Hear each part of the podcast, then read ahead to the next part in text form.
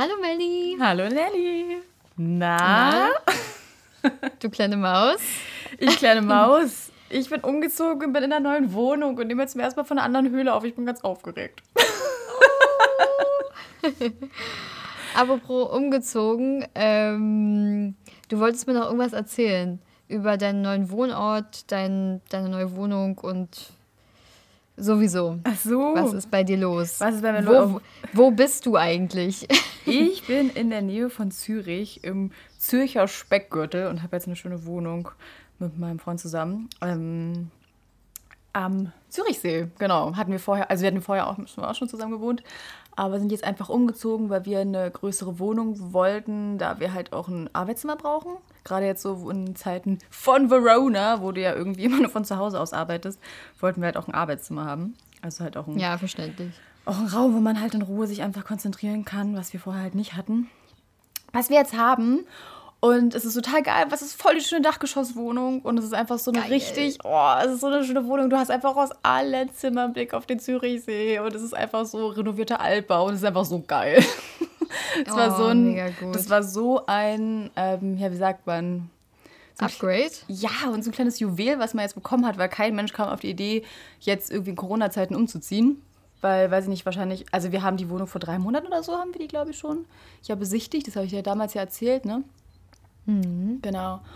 Und ähm, das war ja so gerade so nach der Zeit, wo Lockdown so langsam wieder aufgehoben wurde, aber es dann immer noch hieß, ja, und mal schauen und ähm, nur unter den und den Bedingungen dürft ihr rausgehen und, weiß nicht, maximal zwei Haushalte treffen und sowas alles.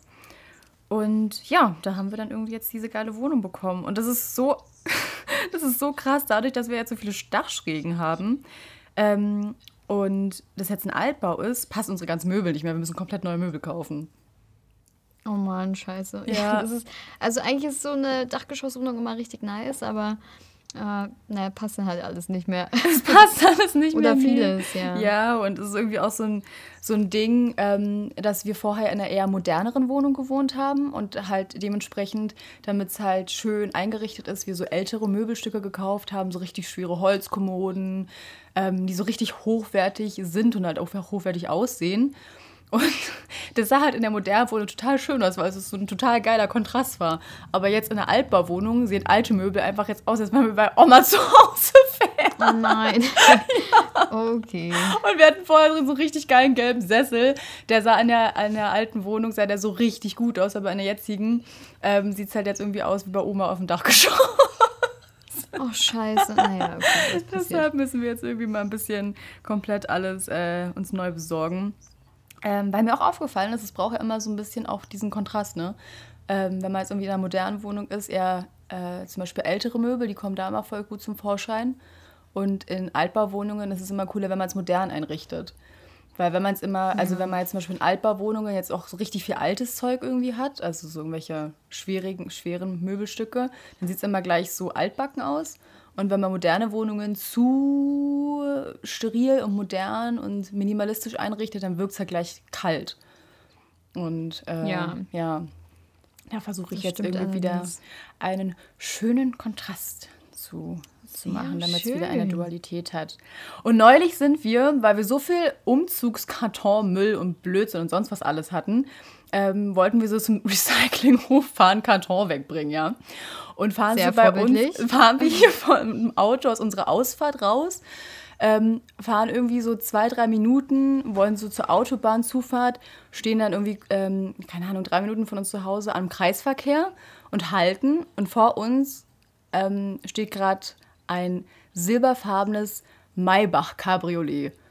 Und ich denke mir so, okay, schickes Auto. Und schaue so in den Rückspiegel, schau noch mal genauer hin, sitzt der Roger Federer drin. No way! Ich so, what? Krass. Mein Ja. So, ist das Roger Federer? Er so, äh, ja.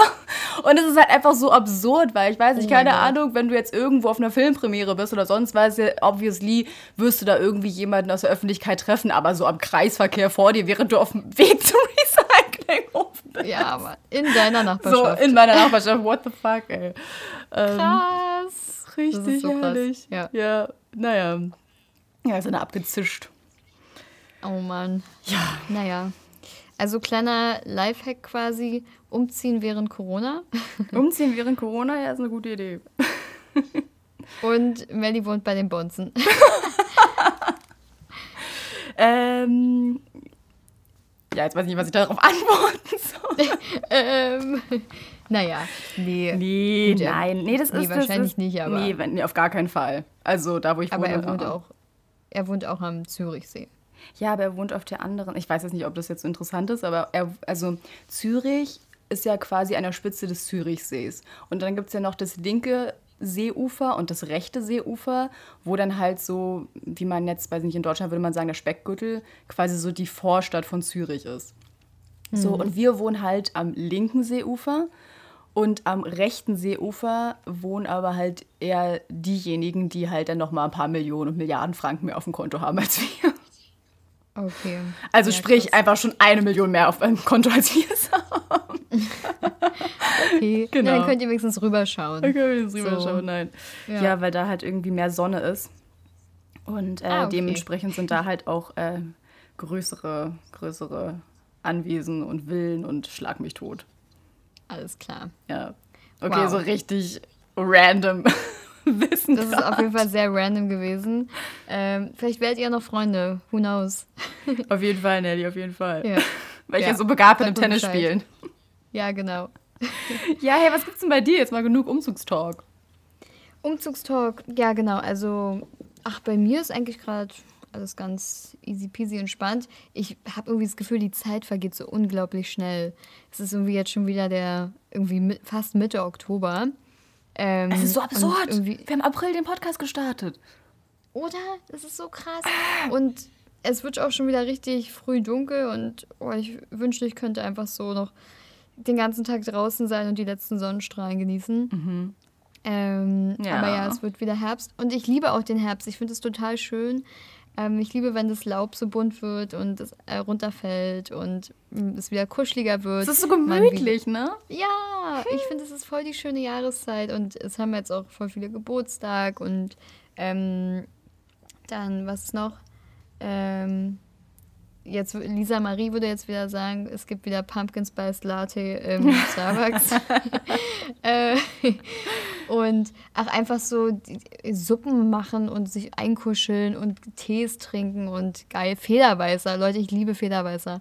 Falls ihr das nicht kennt, kauft es unbedingt und probiert es aus und sagt danach Danke. Nee, Warte mal, war das nicht irgendwie so ein, so ein Saft oder sowas? Also irgendwie so ein, so ein trüber, ein trüber, ich weiß es nicht mehr, erklär's mir nochmal. Ich habe Yes. einmal bei dir getrunken und es war sehr geil, aber seitdem auch nie wieder.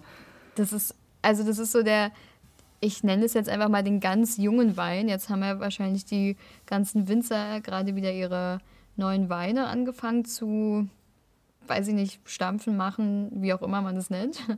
Und es gibt am Anfang immer sowas, was noch so halb vergoren ist und dadurch sehr trüb ist. Und das nennt sich Fehlerweiß, also vergorener Traubenmost. Ich will jetzt nichts Falsches sagen, aber ich glaube, so, ähm, so wurde mir das mal erklärt. Okay. Und es hat, also den, den ich mir letztes Mal gekauft habe, der hatte 12 Prozent und ich habe das überhaupt nicht gespürt. Ich habe drei Gläser getrunken, habe nichts gespürt. Und, Und warst du danach süß. aber trotzdem tipsy oder eher nicht? Nee, gar nicht. Ah, okay. Das ist ganz komisch. Also, um, naja, es ist irgendwie, probiert das mal aus. Das gibt es nur jetzt ähm, und meistens isst man das mit einem Zwiebelkuchen. So, ähm, so besagt es die Tradition auf jeden Fall. und noch ein richtiger Hack: den ähm, Federweißer dürft ihr nicht hinlegen und erst recht nicht an der Kasse. Der Typ oder die Frau, die rastet komplett aus, weil die sind oben offen. Aha. Okay. Da ist meistens nur so eine kleine Folie drüber geklebt, aber das kommt an allen Seiten raus. Es muss immer aufrecht stehen. Ah ja, okay. Äh, das können die nicht zumachen, weil es, glaube ich, noch am Vergehren ist. Irgendwie sowas, ganz verrückt. Ja. Aber, Aber ist ja. das was jetzt irgendwie aus unserer Region, wo wir herkommen? Oder gibt es das jetzt irgendwie in ganz Deutschland oder auch in der Schweiz oder Österreich? Oder wie ist das? Weißt du das? Zufällig? Ich weiß gar nicht, ob es das in den anderen Ländern gibt, aber es gibt es auf jeden Fall überall in Deutschland. Also unsere Freunde aus dem Süden kennen das auch Okay. und unsere Freunde aus dem Norden auch. Okay. Also wahrscheinlich überall, wo Wein gemacht wird. Mhm. Am Rhein, Mosel, so, Ja. ja. Okay, muss ich mal irgendwie die Augen offen halten. halt die Augen auf. Gibt es auch eigentlich überall. Gibt es auch in einem, in Rewe. Also in normalen Supermärkten einfach? Ja, genau. Bei, okay. eurem, äh, bei Coop, Mikro würde es bei uns heißen, ja. Ja, genau. Genau. So viel dazu. Ähm, ja, auf jeden Fall ist total schön. Ähm, es wird kälter und die Tage kürzer, aber es ist trotzdem super schön. Und jetzt ist auch so wieder die Zeit, irgendwie, wo ich gerne ins Kino gehe, also soweit es ah, noch geht. Du kleine ja. Kinomaus. Ich liebe Kino. ja. Das ist was, was man über dich vielleicht auch noch nicht so weiß, ne? Du bist ein richtiges Filmgirl. Ja, ich liebe es. Und wir haben jetzt auch, ähm, wir haben uns jetzt auch wieder was angefangen, also eine Sendung angefangen zu schauen mhm. auf Netflix. Und die, über die würde ich voll gerne sprechen. Die war, also wir sind noch dabei. Die hatten, na, die hat, glaube ich, so sechs Folgen ungefähr. Mhm. Ich weiß nicht ganz genau. Und da geht es um diesen einen indischen Guru, den, den man eigentlich so kennt. Der heißt Osho. Hast du von dem schon mal was gehört? Ähm, der Name ist mir bekannt, aber ich kann jetzt gerade nichts irgendwie von ihm nennen. aber okay. ja, man, ich, ich, ich äh, hab's schon ein paar Mal mitbekommen. Ja. ja. Mhm. Und zwar gibt es über ihn eine Doku und das wusste ich gar nicht so richtig. Und die heißt Wild Wild Country. Mhm. Ähm, für alle, die, die Netflix haben und daran interessiert sind, könnt ihr mal reinschauen. Ähm, wir haben mir zwei Folgen geguckt, die gehen immer relativ lange, also immer so über eine Stunde ein bisschen. Und es ist so intensiv und ich wusste das früher nicht, weil Osho war für mich immer so, ja, irgendwie sowas wo ich dachte, das muss man mal gelesen haben oder den muss man kennen. Und ich ähm, kenne auch ein paar Freunde, die haben super viele Bücher von ihm zu Hause. Der hat unglaublich viel geschrieben. Ähm, und ich war mal total interessiert. Der hat auch so super interessante Themen, über die er schreibt. Und er ist halt einfach ein Begriff. Mhm. Dann habe ich mir auch mal ein Buch von ihm gekauft. Ähm, das heißt Three Steps to Awakening. Und ah, das warte ist mal, super das hast intensiv. Du mir mal erzählt. Ja? Klingelt irgendwas. Ja, irgendwas klingelt da bei mir. Dass du mir mal erzählt genau. hast, du ganz aufgeregt wieder, Mel, ich habe mir ein Buch gekauft. Ja, genau. Und ich glaube, ihm. ja, genau, das war es, ja. Aber irgendwie hatte ich gar nicht so viel Hintergrundwissen zu seinem Leben. Ich dachte mir einfach nur so, wow, das, den hast du irgendwie schon überall gesehen, jetzt musst du dir das auch mal geben. Mhm. Ähm, und in seinem Buch, na, es geht halt darum, dass, dass du alles vergessen sollst, was du gelernt hast, bla bla bla. Also es ist ganz schön schwierig ähm, Vergiss alles, was, ich was du bisher gelernt hast. Ähm, ja, okay. Ja, wenn du wirklich. Das ist so dieses. Dieses, wie willst du wirklich, ach, keine Ahnung, wahrscheinlich erleuchtet sein oder so und du sollst halt an nichts anderes glauben, außer an dich selbst oder irgendwie so. Also es ist ganz, ich finde es total schwierig, ich kann es auch gar nicht so gut wiedergeben, was er da ähm, gemeint hat aber er hat es probiert in diesem Buch zu erklären. Okay. Genau. Anyways, auf jeden Fall war Auf jeden Fall ist er äh, so ein Guru und sein Name steht wahrscheinlich unter jedem dritten Instagram-Zitat. Ja, wahrscheinlich genau so. Und äh, du findest ihn in jedem Bücherregal, in jeder Bibliothek und überall. Mhm. So. Und bevor ich diese Doku überhaupt angefangen habe, ich wusste erst gar nicht, dass es die gibt. Ich habe erst ja. mal, ich hatte mir ein Buch in der Bibliothek von ihm ausgeliehen, ein anderes. Ähm, und da steht hinten drin, äh, wer eigentlich Osho ist. Ja. Und dann dachte ich mir so, na gut, was, was ist er jetzt eigentlich? Weiß ich ja auch nicht so genau, außer dass er ein Guru ist und dass er schon tot ist. Also der ist vor 30 Jahren gestorben, ähm, aber seine Lehren und sein ganzes Lebenswerk wirkt halt immer noch so krass nach. Mhm. Und man kann irgendwie ihn gar nicht in eine Kategorie packen. Er ist so, er redet über die persönliche Sinnsuche oder auch über soziale und politische Fragen, die aber heute noch aktuell sind. Und er hat immer, wenn er vor Publikum geredet hat, einfach aus dem Stegreif geredet. Er hat sich nie auf irgendwas vorbereitet. Wow. Aber trotzdem war er immer so polarisierend und alle hingen ihm so an den Lippen und ähm, er hatte eine super große Anhängerschaft irgendwann gehabt. Und zum Beispiel die, ähm, es gibt so eine Zeitung in Indien, die heißt die Sunday Midday. Und die hat gesagt, dass ähm, Osho einer der zehn Menschen ist, die das Schicksal von Indien bestimmt haben. Und dazu zählen halt auch Gandhi und Buddha. Also er ist einer von denen. So hoch stellen die den. Und ich dachte mir so, boah, krass. Halleluja. Who's this guy? Okay, ne? kurze Frage, ähm, lebt der noch? Nee, das habe ich gerade gesagt, ist vor 30 Jahren gestorben. Also, Aber nicht schlimm. Alles gut, alles gut. Ähm, also er ist tot. Äh, er ist auch nicht so alt geworden, er ist nur 58 geworden. Okay. Ähm, und ihr kennt ja wahrscheinlich, oder du kennst wahrscheinlich auch Tony Robbins. Mhm.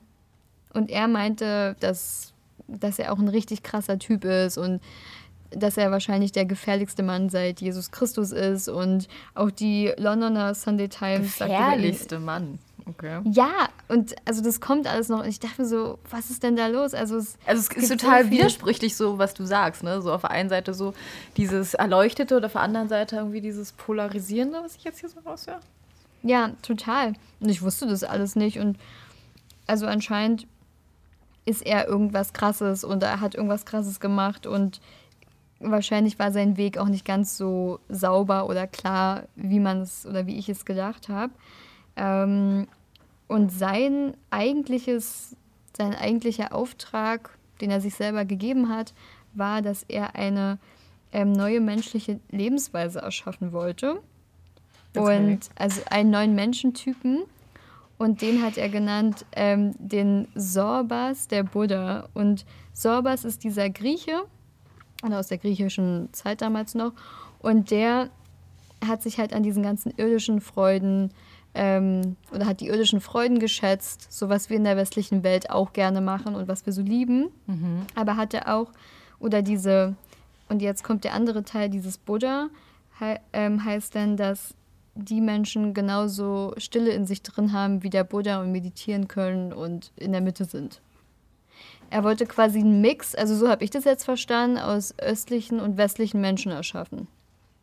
Okay. Die aber so richtig in Harmonie sind ja. Also eigentlich mit einer Wenn guten Absicht dahinter. Ja, total. Er hatte wirklich eine sehr gute Absicht. Und er hat auch eine neue Meditationsform erfunden, die heißt aktive Meditation. Und er meint nämlich, dass man erst seinen ganzen Wut und seinen ganzen Stress und alles, was man in sich drin trägt, die Aggression rauslassen muss, bevor man meditieren kann und sich entspannen kann. Melly. Ganz anders. Und das, das hört sich ja jetzt erstmal gar nicht so schlimm an, aber ich habe ein Video gesehen von dieser aktiven Meditation. Ja. Und ich dachte mir so, oh mein Gott, was machen die da? Und jetzt kommen wir nämlich zu dieser Dokumentation. Ich habe dann Osho gegoogelt. Ja. Und dann habe ich mir auf Wikipedia kurz, gespannt. Ja, ich habe mir dann bei Wikipedia kurz sein Leben durchgelesen und erst so, ach, tralala und dieser Typ und er hat ähm, eine Bewegung gegründet, die Sanyas. Das ist so, also die, alle seine Anhänger heißen so. Ähm, und total schön. Und er hat dieses Meditationszentrum in Pune in Indien, wo alle hingehen können und alle tragen rot und die kommen dahin und fühlen sich wie zu Hause, als wären sie angekommen und meditieren den ganzen Tag und machen noch andere Dinge. Und alle, die dort damals waren, das war glaube ich so in den 70ern, 80ern, ähm, die waren wie ausgewechselt und voller Freude und neuer Lebenskraft und du dachtest so, boah, krass. Und dann liest du weiter und plötzlich passieren dann ganz komische, wilde Sachen. Ähm, und dann stand da, und dazu gibt es eine Netflix-Doku und die heißt Wild Wild äh, Country. Und dann hab, äh, haben mein Freund und ich angefangen, die zu schauen und wir waren einfach so, what the fuck passiert da eigentlich? Okay. Und zwar hat sich mal jemand mit einer Kamera, damals gab es diese ganzen Bestimmungen noch nicht von wegen hier Datenschutz und so weiter, ja. hat sich jemand mit einer Kamera in diese ähm, aktive Meditation reingeschlichen. Ja. Und was da passiert ist, war, alle sitzen im Kreis und haben ihre weinroten Sachen an. Alle tragen immer Weinrot oder Orange. Mhm. Ähm, komplett von oben bis unten. Und dann wurde einfach einer ausgewählt, der hat dann seinen Wut rausgelassen, hat richtig rumgeschrien, vor allem ist komplett ausgerastet und hat dann irgendeinen aus der Runde in die Mitte gezogen und dann haben die sich so wie geschlagen. Aber anscheinend nicht so, also ganz komisch. So gerangelt quasi. Ja, und dann in der nächsten Szene siehst du, wie alle sich irgendwie na, so ein bisschen verhauen, rangeln, aber nicht so schlimm. Also die, die schlagen sich nicht wirklich, aber das sieht schon sehr brutal aus. Okay. Und dann in der nächsten Szene sind plötzlich alle nackt. oh Was für ein Wechsel. Und dann hast du das Gefühl, alle ähm, schlafen irgendwie halb miteinander oder schreien und stöhnen. Und plötzlich meditieren alle nackt. Und dann tanzen alle nackt. und, und wieso? okay. Also an, wenn man sich das jetzt mal so überlegt, ist das eigentlich sinnvoll. Ich glaube, denn danach bist du wirklich total geerdet, wenn du sowas machst.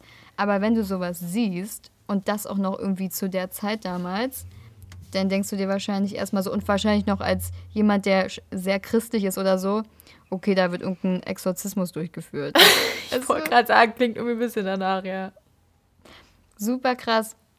Und die Szene, ähm, das war eine der Szenen aus dieser Dokumentation und wir so, wow, krass. Und ähm, Osho hatte, der hieß übrigens damals anders, aber ich sage jetzt einfach Osho, weil es einfacher ist. Der hatte irgendwie sieben Namen, jetzt sich so oft umbenannt, das ist richtig crazy. Okay. Ähm, der hat in Indien, war so populär, dass irgendwann ein Anschlag auf ihn verübt wurde, weil äh, Osho war Atheist.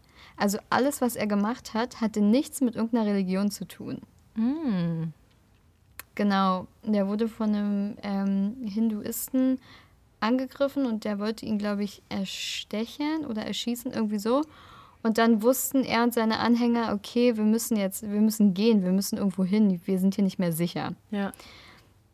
Und alle seine Anhänger waren auch meistens so gebildete Leute aus der Mittelschicht, also so Ärzte, Anwälte, Städtebauer, so sowas, ne? Ja. So, so studierte Leute auch. Und die haben dann einfach ganz viel Geld zusammengeschmissen.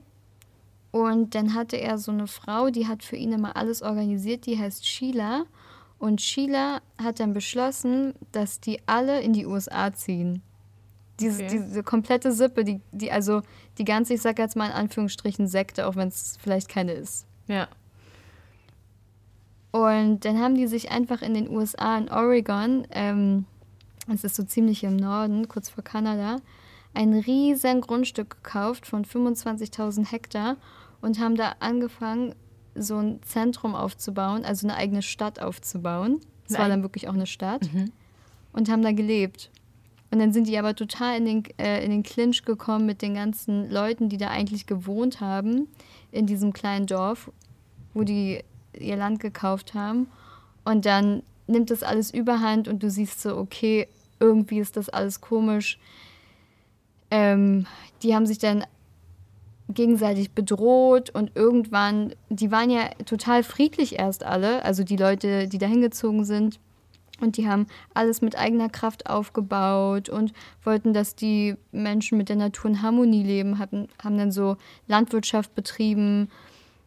Und irgendwann haben aber angefangen, die Leute aus dem Dorf, wo die da gewohnt haben, auf die zu schießen. Und dann haben die sich aber auch Waffen gekauft und haben auch auf die geschossen. Und dann gab es irgendwann einen Anschlag auf ein Hotel von Osho, ähm, wo eine Bombe explodiert ist. Und das, nimmt, das gerät komplett außer Kontrolle. Und in der Mitte hast du diesen, diesen indischen Guru, den alle bis zum Tode anbeten. Ja.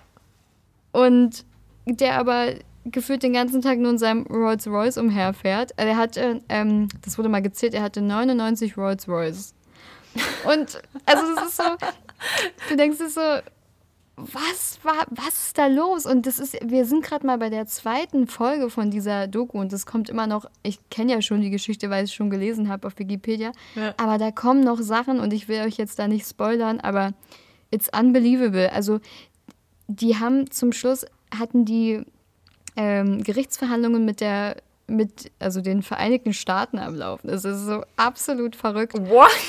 Ja, und dann kam auch raus, dass bei diesen Meditationen sich Leute Knochen gebrochen haben und auch so ganz, so ganz komisch und Kinder, die in diesem, in diesem, ähm, ich sag jetzt mal in dieser kleinen Stadt, die sich da aufgebaut haben, die da aufgewachsen sind, dass die missbraucht wurden. Aber eigentlich wollten ja alle friedlich sein, aber dann gab es doch wahrscheinlich wieder Leute, die zu extrem waren. Also ich finde sowas immer total interessant, wie wie so Leute, die sich abkapseln, um ihr eigenes Ding zu machen, wie sowas auch manchmal aus der Hand geraten kann.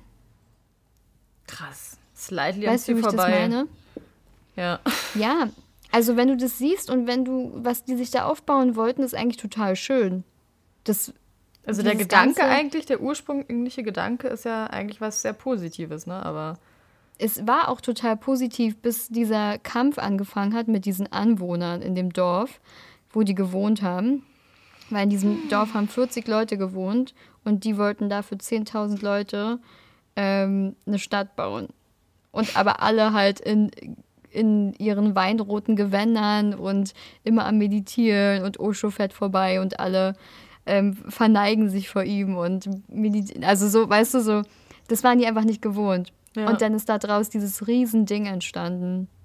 Und das ist irgendwie was, das klingt wo ich so absurd dachte, irgendwie. Das klingt so absurd, aber es ist wirklich passiert und es gibt auch immer noch das Meditationszentrum von Osho ähm, in Indien, in Pune. Mhm. Und man kann da immer noch hingehen und er ist auch immer noch voll der große Name. Aber für alle, die, die sich vielleicht auch mal für ihn interessieren in der Zukunft oder die mal was von ihm lesen wollten, schaut euch auch mal an, was da noch passiert ist. Also klar, er hat voll vielen Menschen, ähm, weiß ich nicht, sowas wie Erleuchtung erbracht. Na, vielleicht auch nicht, aber ähm, hat ihn, viele meinten immer, wenn sie ihn angesehen haben, dann haben sie die Wahr also pure Liebe gesehen und die Wahrheit und waren sich, haben sich sofort besser gefühlt und er hatte wahrscheinlich was sehr Magisches an sich. Ähm, hat einfach viele Menschen wahrscheinlich so dabei geholfen, sich selbst vielleicht auch ein bisschen mehr zu entdecken, so. Ja, genau. Und, äh. Oder sie in den Bann gezogen. Ja. Und dann auf der anderen Seite gibt es aber auch sehr, naja, kritische Dinge, die er zum Beispiel auch gesagt hat. Er war zum Beispiel extrem gegen ähm, Homosexualität. Na, und klasse. auch gegen. Ja, und da habe ich ein paar Sachen gelesen, die er wirklich so gesagt hat. Und da dachte ich mir so, wow, das ist halt echt, das kann er nicht sagen. Das ist, oder auch, er war auch ganz stark gegen äh, Menschen mit Behinderung. Hat er da irgendeine so. Begründung dafür? Also man kann doch nicht irgendwie von Erfüllung reden und dann irgendwie sagen, ja, Mensch mit Behinderung oder homosexuelle Personen, die klammern wir da jetzt mal aus. Hä? Ja. Also er hat gesagt, ähm, Zitat, ja? als Homosexueller bist du nicht mal ein menschliches Wesen, du hast deine Würde verloren.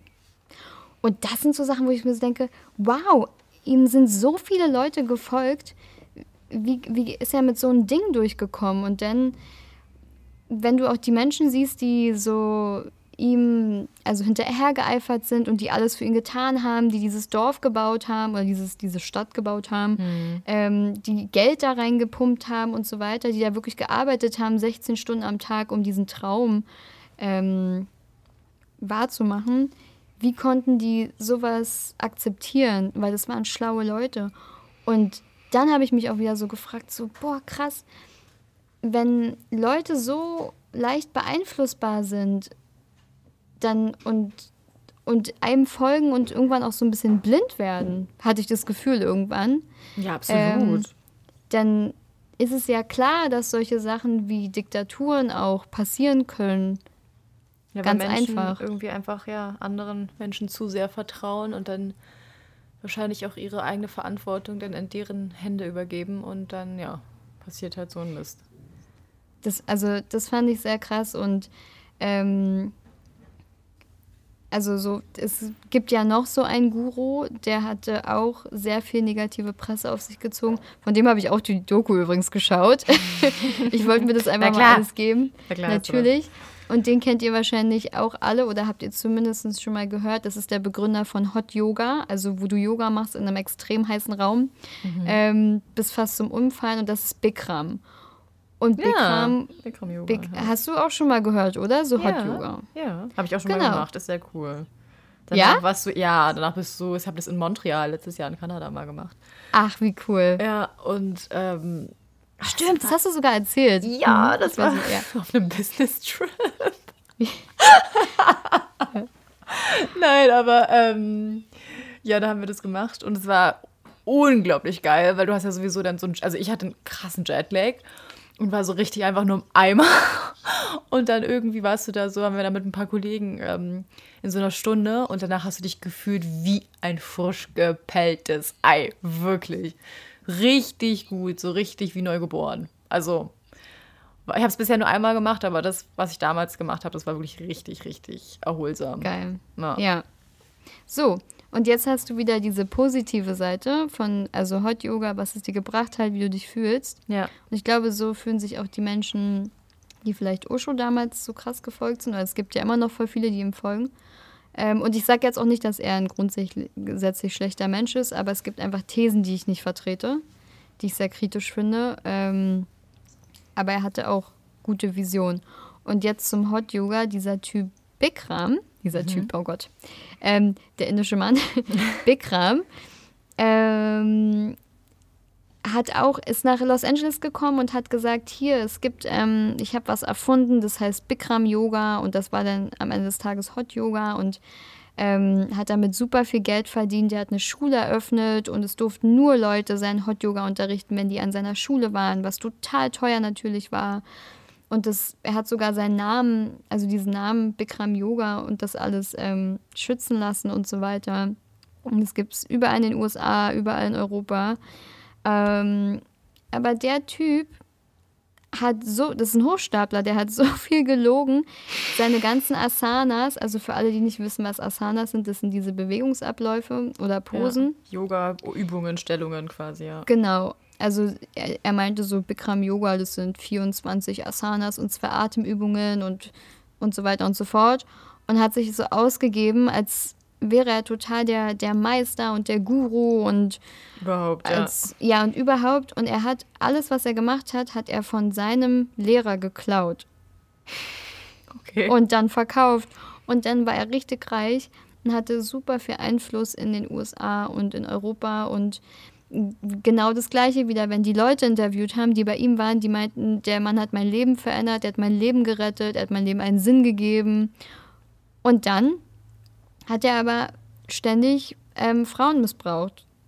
What? Die bei ihm, ja, also nicht nur, dass er, dass er sich das alles gar nicht ausgedacht, äh, dass er sich das alles gar nicht erarbeitet hat, dass er das einfach nur kopiert hat von ja. jemandem und dann so teuer verkauft hat und sich dann noch an seinen Schülerinnen vergangen hat, macht es jetzt, finde ich, macht jetzt Hot Yoga irgendwie doch nicht wieder wett. Und das ist immer so dieses, ich glaube, so in unserer westlichen Welt ähm, oder im Westen, sage ich jetzt einfach mal, mhm. sind die Leute, die springen total schnell auf solche Sachen an, so oh, ein Guru und jetzt finde ich das, was ich hier in der westlichen Welt vielleicht noch nicht gefunden habe und vertrauen dann so blind darauf und dann sind sie total verwundbar für solche Dinge, die passiert sind, wie zum Beispiel bei Osho oder bei Bikram. Ja. Und das ist super. Also ich will euch, ich will gar keinem jetzt sagen, das ist alles schlecht und ihr sollt euch davon fernhalten, aber wenn ihr das Gefühl habt, dass da irgendwas nicht gut läuft, dann könnt ihr auch gehen. What the fuck? Oder? Also, weil die Mädels, die da interviewt ja. wurden, ja. Die, die meinten so, wir wussten gar nicht, ob das jetzt alles richtig oder falsch ist, weil er hat es natürlich auch geschickt gemacht. Ne? Er meinte dann nicht so, ja, hier Hose runter, sondern so, komm mal in mein Zimmer, ähm, du bist die Auserwählte, du bist die beste Schülerin, jetzt darfst du mir meinen Kopf massieren und so weiter. Also so ein bisschen. Gott! Ja! Ist das ist billig, ey. Oh Gott. Ja, also ihr könnt euch auch voll gerne Frauen diese Doku mal anschauen. Copycat, ey. Ja. Warum? Zur Hölle. Aber das ist auch immer so, ah, ich bin auch, muss ich immer sagen, egal um was es geht, aber ich bin immer auch nie ein Fan von Extrem, ne? Also egal um welches Lebensthema es geht, so welcher Lebensbereich es auch sein mag. Ich finde immer, wenn irgendwas ein bisschen zu doll ist, so ein, so ein Schnuff, so eine Spur zu doll, wie jetzt zum Beispiel ja. auch jetzt gerade so mit, ja, Yoga und Guru und sonst was. Und ich meine, wir reden ja auch über solche Themen und wir interessieren uns ja auch für solche Themen, diskutieren ja darüber, das habt ihr ja im Podcast hier schon oft genug gehört. Das finde ich ja auch spannend und das ist ja auch interessant, sich damit auseinanderzusetzen. Aber immer wenn es so, so, so eine Spur zu doll wird, dann denke ich mir auch immer so. Äh, Denkt nochmal drüber nach. Ja, das ist immer. Dann denke ich mir immer so, nee, so, also irgendwie ist es halt, das ist wie mit meiner Wohnung, wo ich von, äh, darüber gesprochen habe, mit alt und neu und modern und sonst was. Es braucht immer, es braucht am Ende des Tages immer irgendwie beides, also ein Kontrast. Und auch wenn man dann irgendwie sagt, ja, ich habe im zwölf Stunden lang meditieren jeden Tag irgendwie meine absolute Erfüllung gefunden, dann ist das ja erstmal schön, aber vielleicht ist es auch nicht so komplett der absolute Sinn des Lebens, wenn man nur noch das macht und äh, irgendwelchen Gurus folgt, äh, ohne seinen eigenen Kopf mal einzuschalten und mal Dinge zu hinterfragen. Ah, oh, genau. Das was regt also mich auf, sorry. Ist, nee, alles gut. Nee, ich sehe das genauso, dieses, dieses Extreme dieses, diese, dieser Wahn quasi, ne, in irgendeine Richtung, was es auch immer ist, ne, sei es dann irgendwie, man ist irgendwie zu, nee, ich will jetzt gar, gar keine Hasseltirade halten, aber nee. Ich Ja. glaube, das war jetzt auch alles sehr negativ, aber das waren einfach so zwei Beispiele. Also bei Ja. Bikram ganz klar, der wurde, ähm, der hatte sechs Anklagen auf dem Tisch wegen Vergewaltigung. Der hat es, glaube ich, hat Yoga auch ein bisschen versaut. Das ist auch echt traurig. Was noch trauriger ist, ist, dass er immer noch unterrichten darf und zwar in Europa. Also in den USA ist er, geht's nicht mehr, aber er kriegt immer noch Geld und das ist eigentlich das Schlimme. Und ah, okay. bei so solchen Dingen Wo lebt der zurzeit? Weißt du das? keine Ahnung. Aber es ist immer bei solchen Dingen so, dass dann auch gleich immer jetzt sowas wie Yoga oder Meditation schnell in den Dreck gezogen wird. Es sind ja gar keine schlechten Sachen und auch Gurus sind nicht schlecht, da komme ich auch gleich noch zu. Aber einfach dieses zu differenzieren, ist dieser Guru gut für mich oder fühlt es sich gut an, was er tut oder Ja. ähm, muss ich irgendwas von mir selber aufgeben, um ihm zu folgen oder seinen Praktiken zu folgen? ja. Das ist vielleicht mal eine gute Frage, die man sich stellen kann, weil es gibt heutzutage einen äh, Guru, der noch lebt. Den mag ich sehr gerne. Mhm. Äh, dem sein Buch habe ich auch mir angehört. Ganz kurz, bevor du Ja. äh, über die neuen sprichst, kannst du noch mal schnell sagen, wie die Doku heißt, die du über dem Bikram-Typen äh, Die heißt einfach hast? nur Bikram. Ach, das ist einfach nur Bikram. Und ist Genau. wo verfügbar? Wo kann man die Diese- sich anschauen? Also sowohl Wild Wild Country als auch Bikram findet ihr auf Netflix. Okay. Ähm, Netflix ist ja auch immer wie nach zuvor mit Vorsicht zu genießen. Mhm. Ähm, aber ich fand es trotzdem gut, weil ich auch dazu die Stories im Internet gelesen habe aus einer anderen Quelle. Okay. Und es ist sehr deckungsgleich. Okay. Ja, ist ja auch mal das Ding, ne? So, wenn man jetzt irgendwie sagt, so, ja, ich habe jetzt irgendwie voll die neuen Infos, so, äh, was ist in der Quelle? Ja, Netflix-Doku. Da ist es. Äh, Ja. Ist mal gut beraten, wenn man da vielleicht auch nochmal an anderer Stelle sich dazu informiert und nicht nur blind irgendwie dem vertraut. Genau.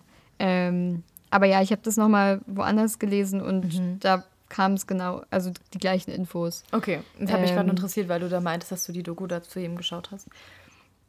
Ja, total. Ähm, so die beiden, Osho, ja, ja, vielleicht nein. Und Bikram, oh mein Gott, nein. Ähm, und jetzt der dritte im Bunde heißt, ähm, ist äh, ein indischer Yogi, der lebt sogar noch. Und ähm, der heißt, oh mein Gott, wenn ich das spreche ich locker jetzt nicht richtig aus. Aber ich sag jetzt einfach mal, wie ich denke, dass er heißt. Okay. Er heißt Jagi Vasudev. und ähm, er ist aber bekannt als Sadhguru. Und eigentlich Sadhguru ein Wort aus dem Sanskrit. Das hat mir auch ähm, Kimi letztes Mal nochmal erklärt. Und das bedeutet ähm, spiritueller Lehrer. Ähm, also das ist sein, so heißt er jetzt. Ähm, und in seinem Buch, das heißt, habe ich ja schon gesagt, die Weisheit eines Yogi? Nee, habe ich wahrscheinlich Das nicht hat er gesagt. nicht gesagt, nee. Okay, da erzählt er einfach nur, wie sein Leben verlaufen ist. Und guess what? Kein Skandal. er hat, also, Aber es ist ja auch eine eigene Biografie, ne? Über sich selbst geschrieben. Hat er über sich selbst geschrieben, aber es gibt auch im Internet zu ihm keine Skandale, gar nichts. Okay. Also, irgend- und deswegen hört man wahrscheinlich auch nicht so viel von ihm. Hast du schon mal von ihm gehört? Ich habe noch nie was von ihm gehört, überhaupt nicht. Ähm, Ja, weil er nicht polarisiert, also weil er nicht wahrscheinlich weil er kontrovers wahrscheinlich ist. ja. Ähm, nee, aber warum ich gerade so gefragt habe, ich glaube, wenn man über sich selbst eine Biografie schreibt, dann nimmt man da vielleicht auch nicht jeden Skandal mit in seine Autobiografie mit rein. Das stimmt allerdings. Also deshalb würde ich da jetzt nicht unbedingt äh, als Quelle da äh, nur ihm vertrauen und sagen so, ja, da, der, der hat keine Skandale, wirklich nicht. Ja, der hat es über sich selbst geschrieben. ja, nee, das, okay, das ähm, war auch sehr gut, glaube ich, von mir. Aber auch beim Recherchieren, ich finde nichts über ihn. Ich finde gar nichts. Das Einzige, Okay. Was ich über ihn finde, ist, ich glaube, er ist, also ich glaube, er ist trotzdem noch sehr altmodisch und das war ja bei Osho nicht so. Er wollte ja unbedingt das Alte und das Neue zusammenbringen und er meinte auch so, Sex ist nichts Schlimmes und so und das war ist alles veraltet, das müsst ihr euch nicht mehr anhören, ähm, was die Christen zu sagen haben, so, so nach dem Motto. Ähm, dann gab es ja bei ihm auch so Orgien und so weiter. ähm, Benjamin, ey. Ja, wirklich, oder? Ähm, und bei Sadhguru ist es aber so, dass er zu allen immer eine total korrekte Meinung hat. Also so eine Meinung, die, die fühlt sich gut an. Ihr könnt ja mal gerne ein paar Politisch Videos von korrekt. ihm auf YouTube schauen. Ja, so, also irgendwie habe ich so das Gefühl, wie er so über alles spricht und ähm, er ist auch, ich glaube, na gut, wahrscheinlich einer der wenigen. Die anderen haben sich ja ein buntes Leben gemacht und hatten teure Autos und so weiter. Ähm, bei Sadhguru Was ist es überhaupt nicht so. ist überhaupt nicht ins Bild eines Gurus passt, beziehungsweise in das Klischee, was man sich so gerne ausmalt, ne? By the way. Ja, aber Osho war ja auch Atheist. Weißt Mhm, du? Also, warum muss er genugsa genügsam leben? Ja, klar.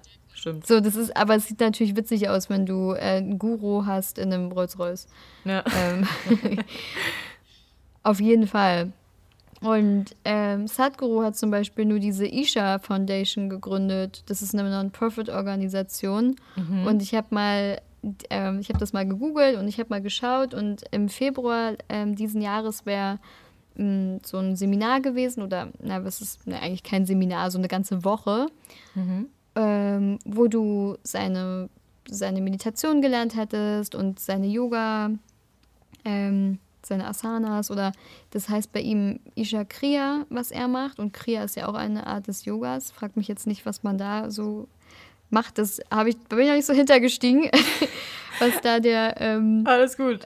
was da der Ursprung ist. Aber er hat auch so seine ganz eigenen Techniken entwickelt. Und er hat auch eine App und die ist umsonst und du kannst dir so viel umsonst durchlesen. Und bei seiner Organisation, wenn du da hingehst, bezahlst du auch für die ganzen Tage, wo du da bist, irgendwie echt nur ein Apfel und ein Ei. Weil alle die, die beim Arbeiten, arbeiten als Freiwillige. Ah ja. Also er zieht es von einer ganz anderen Seite auf. Er möchte, dass alle sich das leisten können und dass alle daraus Nutzen ziehen können. Und der ist auch so bei Umweltinitiativen beteiligt und sozialen Initiativen und so weiter und so fort. Und er sieht auch immer Leute und verlangt von denen kein Geld. Okay. Also gesamtgesellschaftliches Interesse noch. Genau. Und er ist, also dadurch ist er sehr anders als die beiden anderen, die wir jetzt gerade im Vergleich hatten.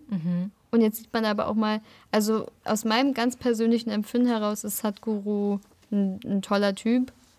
Und bei den anderen bin ich mir nicht so sicher, aber man kann nicht so per se sagen, Gurus sind schlecht. Okay. Finde ich aber doch schön, dass du jetzt gerade noch ein Positivbeispiel rausgesucht hast und nicht einfach nur äh, jetzt hier in die Runde pfefferst, dass sie irgendwie alle voll äh, für nichts sind. Nee, auf Sondern gar dass es da Fall. halt auch wieder beide Seiten gibt. Ne? Und äh, ja. Ja. Das- Aber ich glaube halt auch so manchmal, dass so Macht einen Menschen krass verändert. Und die beiden hatten halt irgendwann sehr viel Geld und sehr viel Macht. Und vielleicht Ja. ist es denen zu Kopf gestiegen. Ich weiß es nicht. Ja. Bikram auf jeden Fall. Den Thema auf jeden Fall mit seiner Kopfmassage. Oh Mann. ey. Ja. Oh Mann.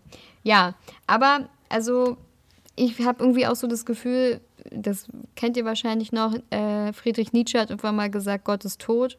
So ungefähr vor pff, 200 Jahren, nicht ganz.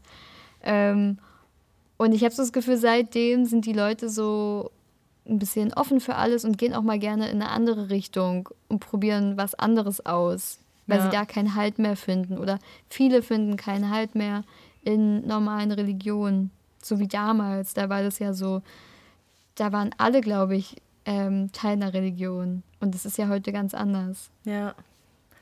Ja, heute kannst du dir alles so aussuchen, wie du möchtest, ne? Und dadurch Ja, weißt du manchmal gar nicht irgendwie, wohin man zuerst gehen soll.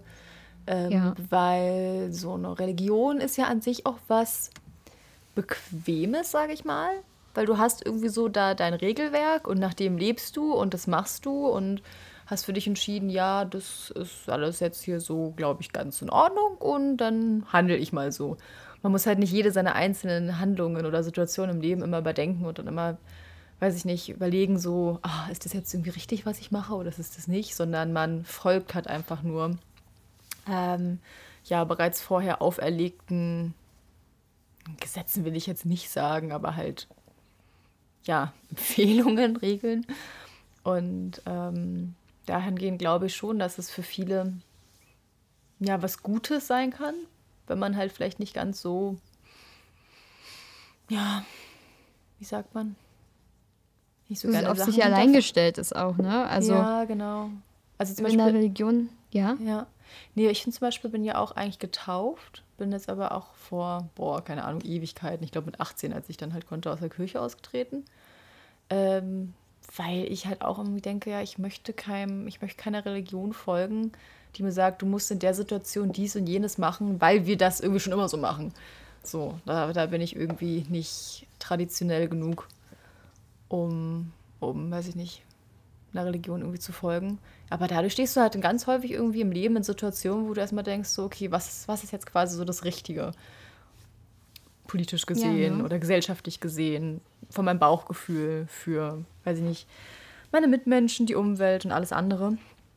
Und äh, ja, da kann ich das mir schon vorstellen, dass man dann halt trotzdem irgendwie versucht, aus dem Grund etwas zu finden, wo man sich halt anhängen kann, wo man denkt, so, ah, das ist jetzt die Lösung, die machen alles richtig und den folge ich jetzt.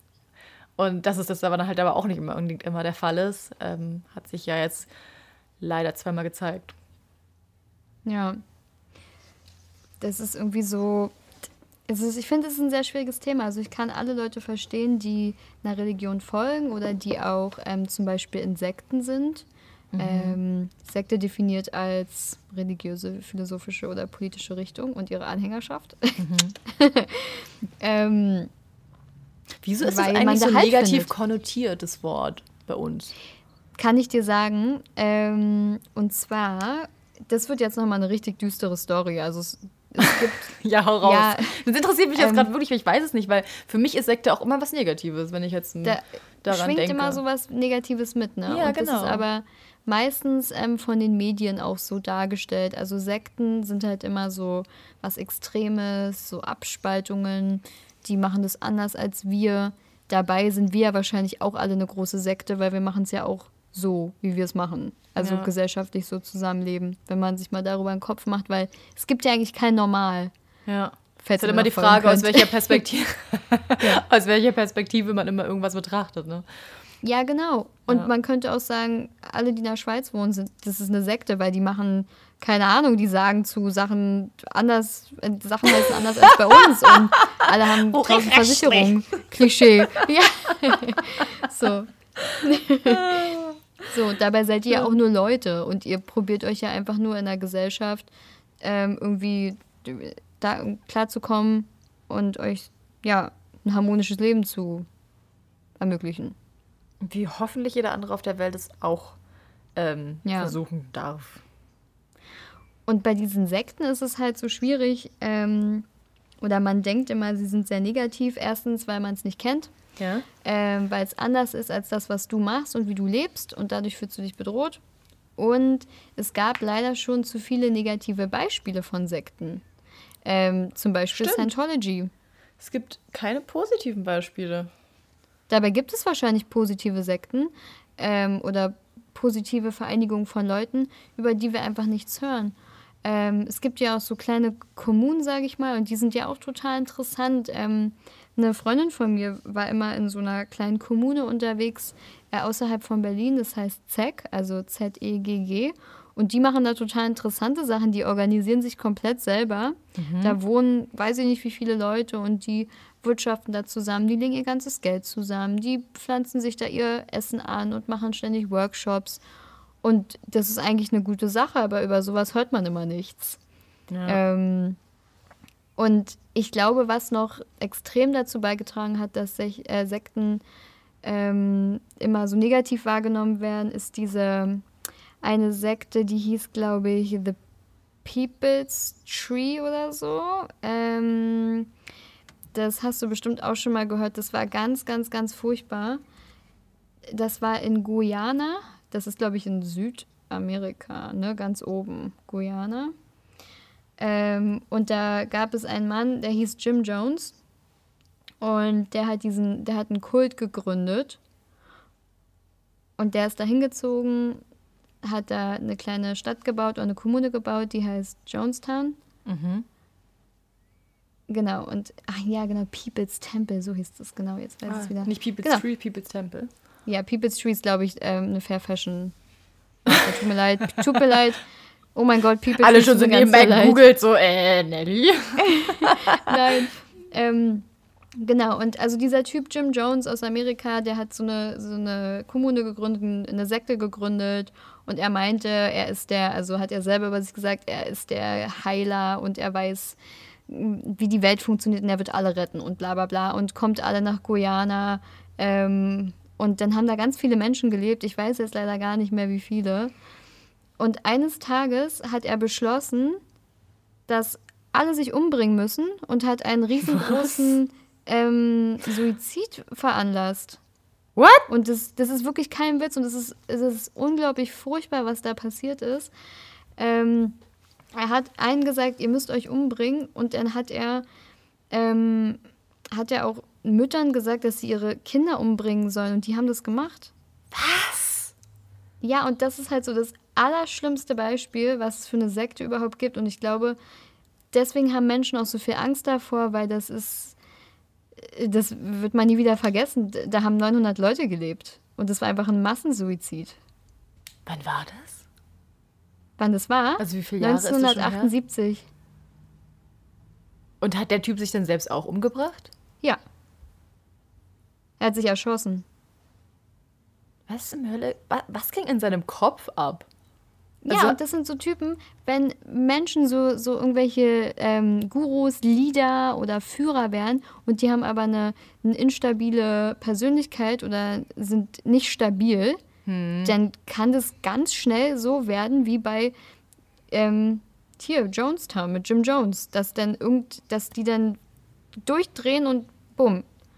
Bumm im wahrsten Sinne des Wortes. Ja, bumm im wahrsten Sinne des Wortes. Und die Menschen sind so blind und machen dann einfach genau das, was er sagt. Und das ist so das Gefährliche. Quass. Quass. Ja. Quass. Quass. Deswegen schon, haben wir wahrscheinlich so Angst Ich bin schon vor. so durch, weil ich, was? ja.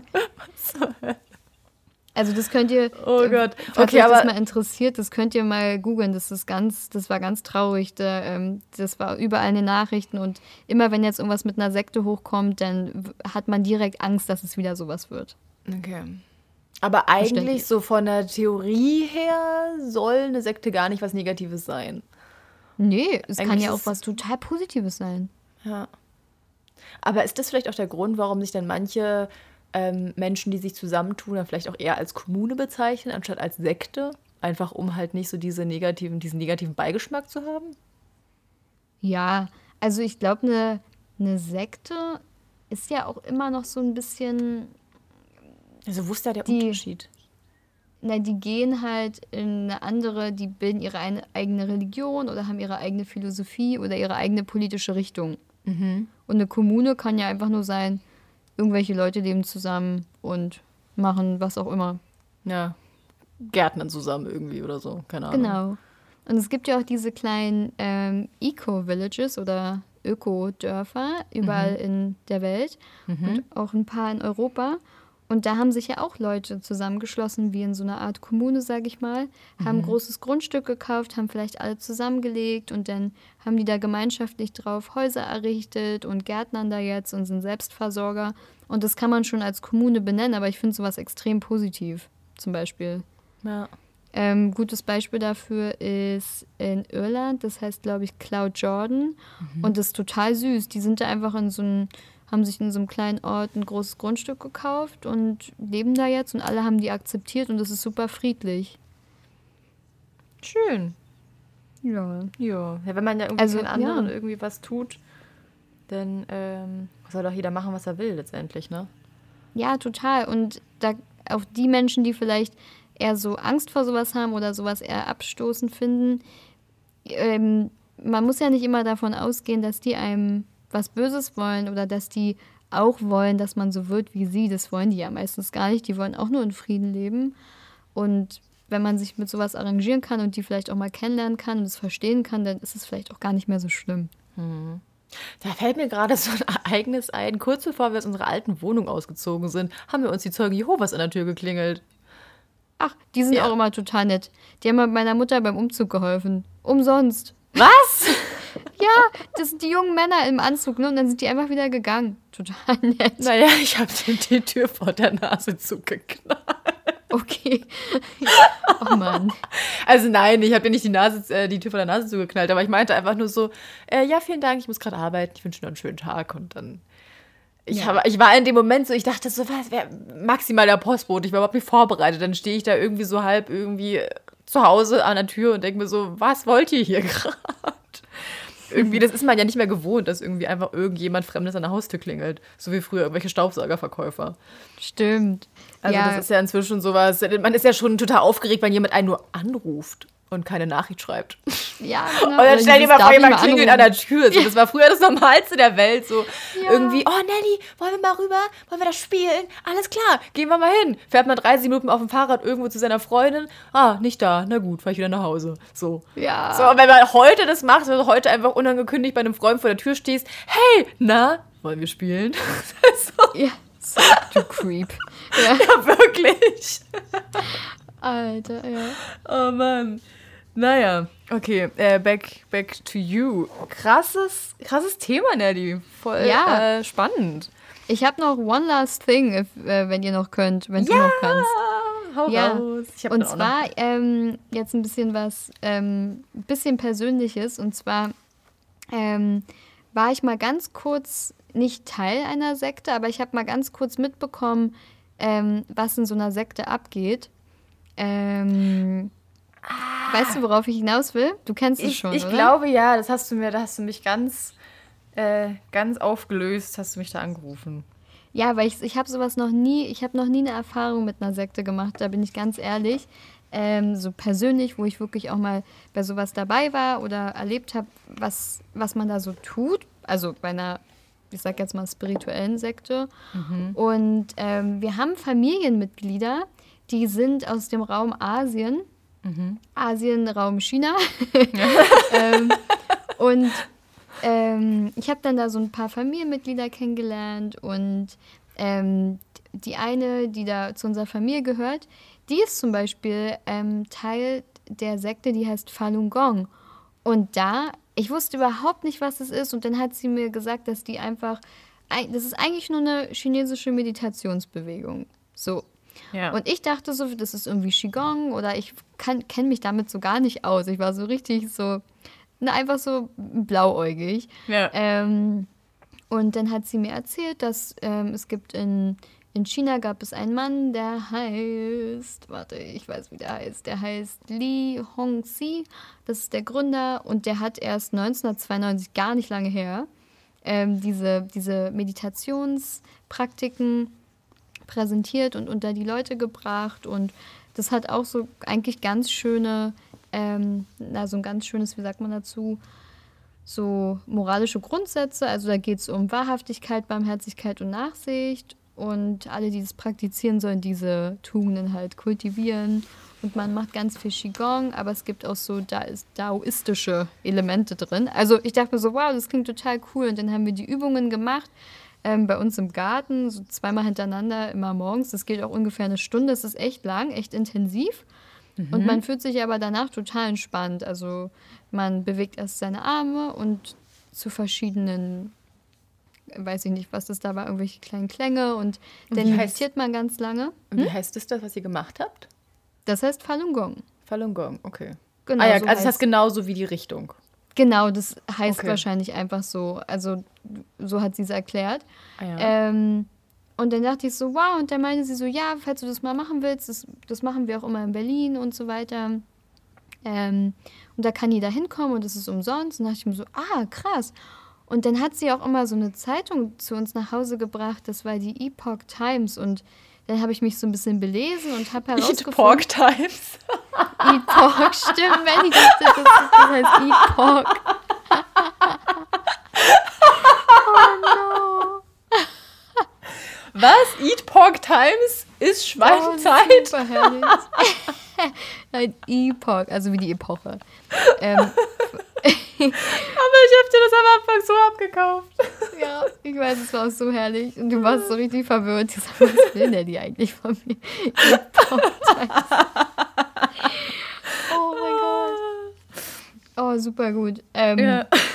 Genau, und die haben halt noch so eine Zeitung, also die habt ihr bestimmt auch mal gesehen, die gibt es zu kaufen. Das ist eine richtige Zeitung und die wird von dieser ähm, Bewegung herausgebracht. Ähm, und ich habe mich dann so ein bisschen damit Und das ist jetzt doch alles kein, kein Hokuspokus, sondern was Gutes. Oder wie? Nee, äh, ähm, keine Ahnung. Also ich habe mir sogar eine Doku über Falun Gong angeschaut. Und ja. die einen sagen, das ist wieder so, es ist wie immer ein kompletter, es ist, die Meinungen sind komplett gespalten. Die Anhänger sagen, das hat ihnen ihr Leben verändert, die sind gesund. Und das hat ja auch einen Hintergrund, warum das so einen Erfolg hat und warum das so viele Menschen machen. Mhm. Ähm, Weil es den Leuten damals auch sehr schlecht ging. Und das, also heute praktizieren es ungefähr 100 Millionen Menschen in China alleine. Ähm, und 100 Millionen? Fit. Ja. Das sind ja jetzt Deutschland und die ja. Schweiz zusammen. Ja, das ist super krass und das ist nur, das gibt es ja überall auf der Welt. Und die Leute, die das halt, die da dabei sind, die fühlen sich gut, die fühlen sich vital, die meinen, sie werden nicht krank und sie sind klar im Kopf und es gibt denen total was. Ähm, und das ist ja auch umsonst. Was sehr keine, positiv ist, ja. Ja, und das ist umsonst, jeder kann da mitmachen und das macht Spaß und man lernt da Leute kennen. Also eigentlich wieder was total Gutes, man schafft eine Gemeinschaft. Mhm. Auf der anderen Seite sagt aber jetzt zum Beispiel die chinesische Regierung, ähm, das ist alles ganz schlimm. Das ist ähm, der Begründer, Ling Hongxi ist ein Ketzer. Ähm, der darf auch nicht mehr in China wohnen, der wohnt jetzt in den USA. Ähm, und die ja. haben es irgendwie mit den USA. Ja, irgendwie, irgendwie schon. Oh. Ähm, und die haben sogar angefangen, also die, ähm, die chinesische Regierung hat angefangen, Praktizierende zu verfolgen, in Arbeiterlager zu bringen und es ist seit 1999 verboten, Falun Gong zu praktizieren in China. Krass. Wegen einer Meditationsbewegung, die später als Sekte deklariert wurde, obwohl es keine Hierarchien gibt und auch keine Gebühren und alles so, was man sonst. Es ist sehr anders. Okay. Und trotzdem gibt es da aber diese großen ähm, Konflikte und ich finde das so krass und ich dachte mir dann auch so, wow, irgendwie. Was soll ich jetzt glauben? Was, was, was, was soll das alles? Aber natürlich haben dann wahrscheinlich beide Seiten was, was nicht gut ist, mhm. wo sie sich gegenseitig dran aufhängen können. Aber ich glaube, da sieht man jetzt als Außenstehender nicht so gut durch, was da eigentlich passiert. Es hat auch ganz viel was mit äh, chinesischer Geschichte zu tun und mit der ganzen Regierung und die Art und Weise, wie das Land geführt, geführt wird. Und da sind wir auch einfach nicht drin. Und ähm, ich kann nur sagen, als ich das gemacht habe, habe ich mich auch gut gefühlt. Aber was dahinter steckt, weiß ich nicht. Äh, aber es ist sehr interessant, das mal so zu erleben. Also mal jemanden zu erleben, der Teil von sowas ist. Okay. Und wie schätzt du das jetzt bei ihr ein? Ja, also ich glaube, das ist schon ein großer Teil von ihrem Leben, auf jeden Fall. Das ist, man ist da, glaube ich, richtig ähm, involviert. Mhm. Aber du hast jetzt mit ich, ihr jetzt irgendwie nicht so häufig Kontakt oder so? Nee, genau. Also ich habe sie dann, dann mal bei einem Geburtstag gesehen und dann auch nicht mehr. Ähm, von daher kann ich da auch gar nicht jetzt weiter viel zu sagen. Aber ähm, es ist super interessant. Also falls ihr auch da mal Lust habt, da gibt es eine ähm, auch eine krasse Dokumentation auf YouTube und die ist auch umsonst. Und da könnt ihr mal sehen, ähm, was da passiert oder welche Spannungen da in dem Land eigentlich sind. Und das ist euch bestimmt auch schon mal aufgefallen. Manchmal bei irgendwelchen Demonstrationen oder auf irgendwelchen Messen oder so stehen manchmal ganz viele Leute in gelben Klamotten irgendwo und machen so Meditations-Qigong-Bewegungen. Und es sieht alles immer friedlich aus und dann sind da aber immer so Banner im Hintergrund, wo steht, ähm, befreit unsere ähm, Gefangenen aus den Gefangenenlagern in China, hört auf uns zu verfolgen und so. Und die probieren, also Falun Gong äh, probiert darauf aufmerksam zu machen, dass sie in ihrem eigenen Land verfolgt werden und in Gefangenenlager gesteckt werden und so weiter und so fort. Und es wird sogar hm. gesagt, dass den Leuten, die in diesen Lagern sind, ähm, Organe geklaut werden. Also es ist wirklich ganz schön, ganz schön kontrovers. Okay. Hm. Also es ist so. Die Wahrheit ist wahrscheinlich wieder irgendwo mittendrin. Die weiß man wahrscheinlich nicht. Aber auch sehr interessant. Crazy. Sehr interessant, ja. Erstmal fragt man sich jetzt, was ist jetzt absurder? Dass irgendwie 100 Millionen Menschen irgendwas machen, was ihnen selber gut tut und womit sie anscheinend auch anderen Menschen keinen Schaden hinzufügen und aber als Sekte benannt werden.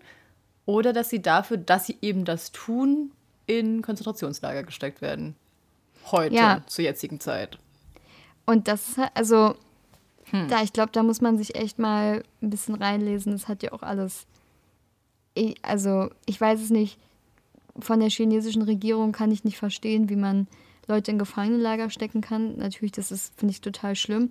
Auf der anderen Seite frage ich mich aber auch, warum werdet ihr verfolgt? Was, was machen die, dass, dass sie so schlimm sind? Oder warum hat die chinesische Regierung so Angst davor? Ist es, haben die Angst, ihrer Kultur beraubt zu werden? Oder was ist es, worum geht es da eigentlich? Also, was ah, ist das okay. eigentliche Thema? Ja, das hast du Das nicht. Thema ist ja nicht, ich weiß ja. es ja auch nicht, das Thema ist ja auf jeden Fall nicht, die Leute machen Meditation und fühlen sich gut.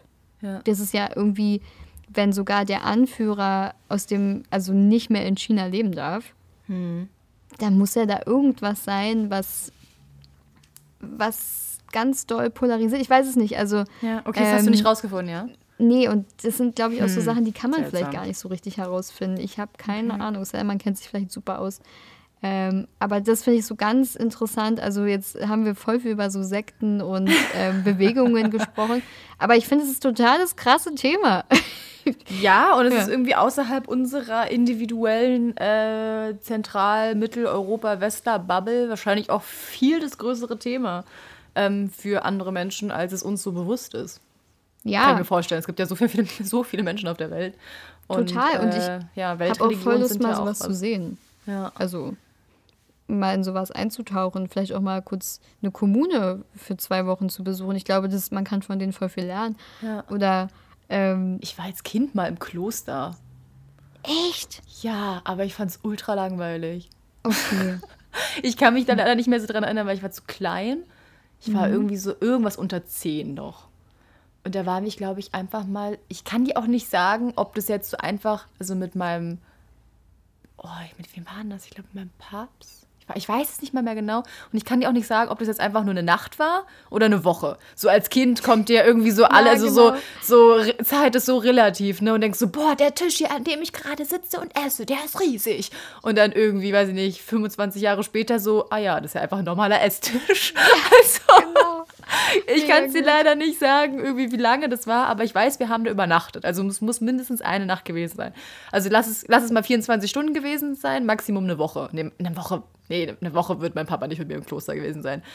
Nee, wahrscheinlich um kind, ich. Nee, ja. wahrscheinlich irgendwie mal, um das mal so zu sehen. Also ich, ich, ich wette wahrscheinlich, das war so ein Tag und eine Nacht oder so, um ja. äh, da mal das zu sehen. Und irgendwie war das für mich als Kind ultra langweilig, weil die haben ja alle geschwiegen.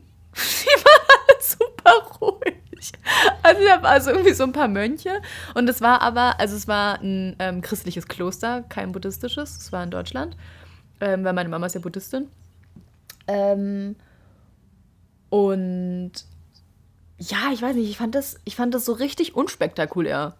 Für mich war das so irgendwie gar nicht irgendwas, wo ich sagen würde, wow, das ist jetzt aber hier irgendwie extrem oder so. Überhaupt mhm. nicht. Okay. Das war für mich einfach so alte Männer, die in großen Kleidern irgendwie in so einem alten Gebäude durch die Gegend rennen und lesen und nichts sagen. Und du dachtest dir so langweilig. ja, also für mich als Kind war das wirklich so die Erfahrung, die ich damals irgendwie gemacht habe. Ähm, aber ja, dies hat äh, dann auch wieder, ne, in anderen Ländern hat es dann auch wieder vielleicht einen anderen ja. Wert oder auch für halt andere Menschen als Kinder. ja. Ja. Ja, krass. Also, also ich zum Beispiel in, in Thailand ja. sind ja Mönche, was richtig, also die sind ja richtig hoch angesehen. Echt, ja? Ähm, mhm. Also die leben ja, du darfst ja in Thailand auch als Mönch, darfst also als buddhistischer Mönch, darfst du nichts besitzen. Mhm. Und du lebst auch, also sprich, du darfst auch kein Geld besitzen. Also kannst du dir auch nichts zu essen kaufen oder so. Und du lebst eigentlich nur von äh, Spenden. Und wenn ah. zum Beispiel ein Mönch, das hast du vielleicht auch schon mal gesehen, die haben manchmal so ganz große, oh, ich weiß gar nicht genau, wie das heißt, so Schüsseln oder Töpfe oder sowas, Schalen in der ja. Hand. Und damit laufen die dann halt so durch, ähm, ja, das Dorf oder die Stadt oder halt den Landstrich, je nachdem, wo sie sich halt befinden. Und ähm, sammeln dann halt äh, Essen ein, Spenden. Und das habe ich dann halt auch, als ich das letzte Mal da war, halt dann auch äh, alles vom miterlebt. Und das ist halt alles da so gang und gäbe. Und da hat man, also man verneigt sich dann halt auch vor denen und es ist halt so, ja, quasi ein, ähm, Entsandter der Religion, quasi des Buddhismus. Und in der, im Buddhismus ist es ja auch so, da gibt es ja, kein, ja keine Gottfigur. Also im Buddhismus glaubst du ja nicht an den Gott oder so. Ähm, und das ist nee, ja alles ne? irgendwie, ja, mhm. nee, du glaubst ja zum Beispiel sehr, sehr viel an also Wiedergeburt und auch Karma und sowas alles. Ähm, also häufig zum Beispiel tust du ja einfach negative Sachen nicht, weil man sagt, man tut sie nicht, sondern weil du weißt, es könnte ansonsten später auf dich zurückfallen oder dass du dann halt, weiß ich nicht, im nächsten Leben als Mücke wiedergeboren wirst oder so. Ja. Ähm, und das ist dann halt schon äh, Grund genug, irgendwie Dinge nicht zu tun. Und natürlich sollst du halt auch dein Gesicht wahren. Das ist zum Beispiel auch was äh, bei uns in der deutschen Kultur was komplett anderes ist. Also da schreist du da manchmal richtig rum und bist ja laut und regst dich über Sachen auf, so siehe Stichwort irgendwie Autofahrer oder keine Ahnung, irgendwie, weiß ich nicht, wenn dir irgendwas missfällt im Supermarkt, dann gerade aus Berlin kennt man das ja, da motzt man sich ja gegenseitig gerne mal an. Und in Thailand ist es ja so, dass jeder so sein Gesicht hat, also so quasi seine, naja, man könnte schon fast sagen Fassade so nach außen hin und die willst du halt wahren. Und indem du halt aber dich quasi so, äh, wie sagt man, aus der Haut fährst, also so ein bisschen außer Rand und Band bist und laut bist und sowas, ähm, warst du quasi dein Gesicht nicht, weil dein nach außen hin sollst du halt immer so freundlich, positiv, wohlwollend etc. wirken. Deshalb sagt man ja auch immer so nach einem Thailand-Urlaub, oh, die Menschen sind ja alle so freundlich. Ja, die waren einfach ihr Gesicht allen anderen Menschen gegenüber. Nein, du bist trotzdem ein Arschloch und keiner mag dich, aber die tun wenigstens so, als wärst du nett. genau. Es ist wirklich so, ja. Oh nee. Gott. Ähm, ja. und zurück zu den Mönchen. Und das ist halt auch wieder da so ein Ding, ne? Also auf der einen Seite ähm, werden die halt so hoch äh, angesehen und ähm, ja, bekommen halt wirklich, ich glaube, auch viel mehr Wertschätzung als zum Beispiel christliche Mönche im deutschsprachigen Raum. Und äh, also ich Zumindest das, was ich jetzt mitbekomme. Da ist es ja schon fast eher verpönt, wenn du sagst, du bist irgendwie christlich. Da bist du, oh, du bist aber, bist du gut bürgerlich. Ah ja, mh, okay. So, ähm, also das ist ja schon alles so irgendwie en vogue, wenn du sagst, du bist atheistisch.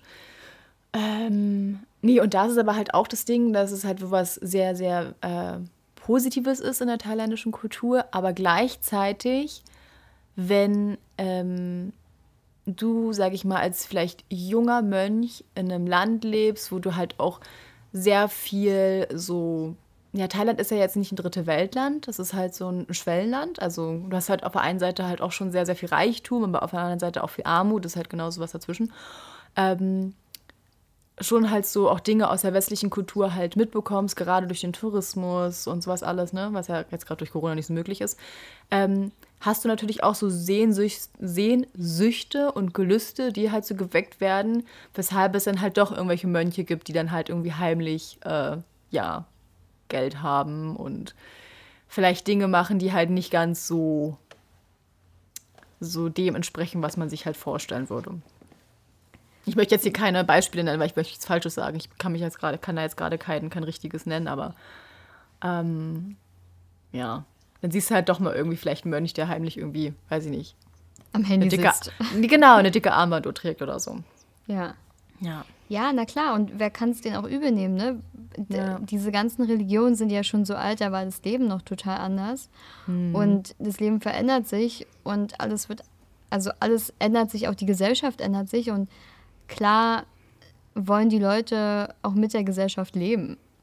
Gerade heutzutage, wo Besitz ja großgeschrieben wird und wenn du dann gar nichts besitzt, dann ja. ist es wahrscheinlich auch schwer, einfach zu leben. Also. Das, das ist auch manchmal echt schwierig. Es ist jetzt, oh, ich mache jetzt gerade voll ein neues Thema auf. Ähm, aber zum Beispiel, ich glaube, das habe ich dir auch schon mal erzählt. Ähm, in Europa, da ist es ja vom Klima eher kühl. Sprich, du musst im Sommer, also Frühling, Sommer, äh, Herbst, musst du ja wirklich irgendwie richtig vorarbeiten und dich auf den Winter vorbereiten und musst ja richtig dir den Buckel abarbeiten, damit du irgendwie den Winter überleben konntest früher. So, und in Thailand musst du das ja alles nicht tun. Also in Thailand irgendwie, da hast du immer geiles, warmes Klima, die Früchte und das Obst und alles, das wächst einfach nur, du musst gar nichts dafür richtig groß tun. Ähm, dann hattest du natürlich auch ein Land am Meer, sprich, du hast einfach gefischt und dann hattest du halt auch Fische und musstest halt ein bisschen irgendwie Reis anbauen. Und das war's. So sprich, die Leute sind da alle natürlich um Längen entspannter, weil sie nicht irgendwie ja vor Hungersnot Angst haben mussten und arbeiten mussten, um sich irgendwie den, den, ja, das Überleben des Winters zu sichern, was wir in Europa machen mussten. Und es ist aber halt irgendwie schwierig, weil so diese Einstellung, die man halt gegenüber der Arbeit halt hat, die überträgt sich ja. Und die wird ja Generation für Generation für Generation wird die ja weitervererbt. Und ähm, das Problem ist aber dann manchmal, wenn, oder das habe ich halt mal gelesen, ich will natürlich jetzt auch wieder nicht pauschalisieren und es gibt natürlich auch wieder Ausnahmen, ähm, aber das ist auch das, was ich halt so aus meinem thailändischen Umfeld halt so mitbekomme und merke, dass die halt viel entspannter sind, aber dadurch ähm, halt, dadurch, dass sie halt alles so ein bisschen gelassener sehen, auch nicht so hart ackern wie jemand, der jetzt, weiß ich nicht, ähm, keiner aus Deutschland kommt beispielsweise. So, aber dann kommst du irgendwann durch die Globalisierung in den Konflikt, dass du Dinge siehst, die, weiß ich nicht, auf einmal so ein Begehren in dir erwecken und dann musst du aber dafür etwas tun, um das zu bekommen. Und das wird dann manchmal richtig zum Konflikt. Weil du ja irgendwie quasi bis dato ja so mitbekommen hast, um irgendwie, weiß ich nicht, zu überleben zu können, das kriegst du auch als Faulpelz hin, so, ne? Aber ähm, musst quasi nicht irgendwie groß was, was dafür tun. Aber wenn du auf einmal irgendwie Dinge haben willst, dann musst du ja dafür arbeiten. Und das widerspricht sich dann so ein bisschen wieder mit dem, was sie halt gelernt haben. Und ja, es ist, glaube ich, nicht nur in Thailand ein Problem, sondern in allen Ländern, in denen in, ein ähnliches Klima herrscht und in, wo das Leben einfach angenehmer und einfacher ist. Ja. Also kann ich mir vorstellen. Mhm. Ähm, was ja auch total also okay ist. Also ich beneide die Leute total, dass sie da so ein unbeschwertes Leben haben, weil in Deutschland hat man ja schon oft das Gefühl, dass die Leute so Arbeit in den Himmel heben und dass Arbeit eine Religion ist. Ähm, das ist auch dieses das Leistungsorientierte aus der westlichen Gesellschaft halt, ne? Genau. Weil du musstest es halt tun, ansonsten hast du halt nicht, ja. Kommst du nicht, bist du raus, ne? Ja, du kannst gar nicht anders. Du kannst gar nicht sagen, nö, ich habe hier mein meinen kleinen Garten und mein Feld und das, ich komme hier durch. Das geht ja bei uns gar ja, nicht. Das spätestens ab November ist dann aber sowas von vorbei. Dann ist aber Schicht im Schacht. Ja, äh, dann ist das vorbei, ja.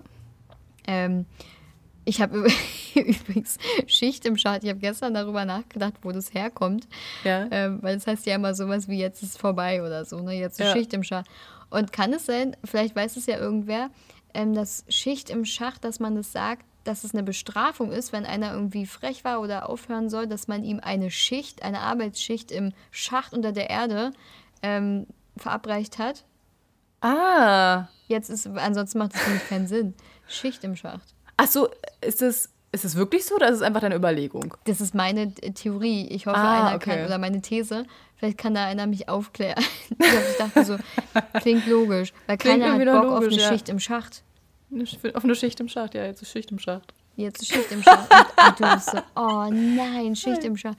Fuck, jetzt muss ich da runter. So Sprichwörter sowieso aber irgendwie was, wo man sich so denkt, so, wo kommen die dann eigentlich her? Ey, ja, richtig geil, ja. Ja. Oh Mann, oh, Mann. okay, sorry. Völlig Gar kein abgeschwiffen. Problem. Ja, nee, alles nee aber gut. es ist es ist super interessant und es ist auch, ähm, da sind wir auch wieder, können wir wieder voll geil bei diesen ganzen anderen Themen anknüpfen, die wir schon hatten. Zum Beispiel auch letzte Folge brauche ich überhaupt den ganzen Kram und das ganze Zeug, was bei mir zu Hause steht? Muss ja. ich dafür so hart arbeiten? Ähm, sowas. Es gibt ne? doch auch so ein lustiges, so ein lustiges äh, Sprich, ich ist kein Sprichwort, aber so ein, ich weiß nicht, wer das mal gesagt hat, einfach so ein Satz, so von wegen, ich gehe dafür arbeiten, damit ich mein Auto bezahlen und den Sprit dafür äh, bezahlen kann. Und das Auto brauche ich, damit ich zur Arbeit komme. so. Ja. Think about okay. it. Ja. ja. Ähm, ja. Weiß nicht, wenn man, wenn man irgendwie feststellt, dass man viele Dinge gar nicht braucht, dann brauchst du ja auch gar nicht das Geld, dann musst du auch gar nicht dafür arbeiten. Also kannst du ja vielleicht genau. auch, ne? Naja, nee. Ja, aber Marketing ist irgendwie zu intelligent geworden, habe ich das Gefühl. Marketing also äh, weckt Ads. Sehnsüchte. Ja. ja. Und wir sind halt auch nur Menschen und dann wollen wir halt doch noch das dritte Waffeleisen. ich habe kein einziges. Ich auch naja. nicht. Auch Aber nicht. Mein, ich, bei uns zu Hause hatten wir tatsächlich zwei. Ja. Oh Mann. Küchengeräte, und Leute, das ist das absolute. Nee, abschaffen. es gibt so viele unnütze Küchengeräte, oder? Was braucht man eigentlich? Ein Pürierstab und vielleicht noch einen Mixer. Mehr Ja. ist doch eigentlich. Oder man isst viel Brot, dann eventuell noch ein Toaster. Okay, alles klar. Boah, Nelly, wir, wir haben ausgeräumt und ausgekramt beim Umzug.